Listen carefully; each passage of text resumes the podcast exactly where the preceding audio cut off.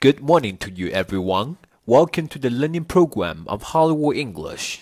大家早上好，欢迎来到好莱坞英语的美剧学习频道。我是主播 Vic。今天我们给大家分享一个地道的英语表达法，Have a thing for。现在就请跟随小编一起来看一看吧。Have a thing for，它的英文解释第一种含义，Have a strong liking for someone or something。To be attracted to someone or something。 它英文解释第二重含义，When a guy and a girl like each other and do things with each other that one would do with one's boyfriend or girlfriend. However, they aren't officially dating. 它英文解中文解释是喜欢对某人或某物有强烈的好感，对某人或某物有特殊的好感。现在就请一起来看一看如何在口语当中使用这个表达法。例句 Number one, I can tell by the way she looks at me that she has a thing for me。从她看我的眼神儿，我就能看出来她对我是有意思的。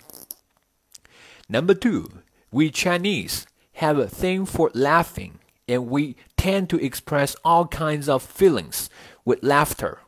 我们中国人喜欢嘻嘻哈哈，喜欢在欢笑当中表达各种心情和感受。 Number three, I used to have a thing for my desk mate, a beautiful girl in grade three. 我以前在小学三年级的时候就很喜欢我的同桌，一个很漂亮的女孩。这个是真是哦。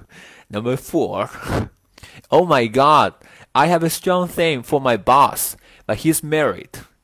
天哪，怎么办呢？我对我的老板有强烈的好感，他但是他已经结婚了。 Number five, I had a thing for one of my colleagues for a while, but I decided not to pursue it for the sake of our work. 我曾经一度对我的一个同事特别有好感，但是因为工作的缘故，我还是决定放手了。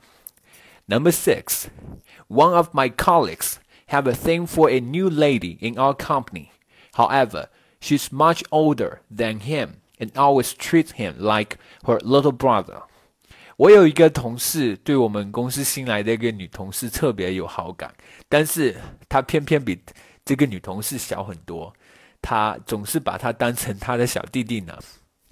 All right, everyone, that's for today. 更多地道美剧英语学习资源，欢迎关注微信公众号。我是主播 Vic，我们明天再见，拜拜。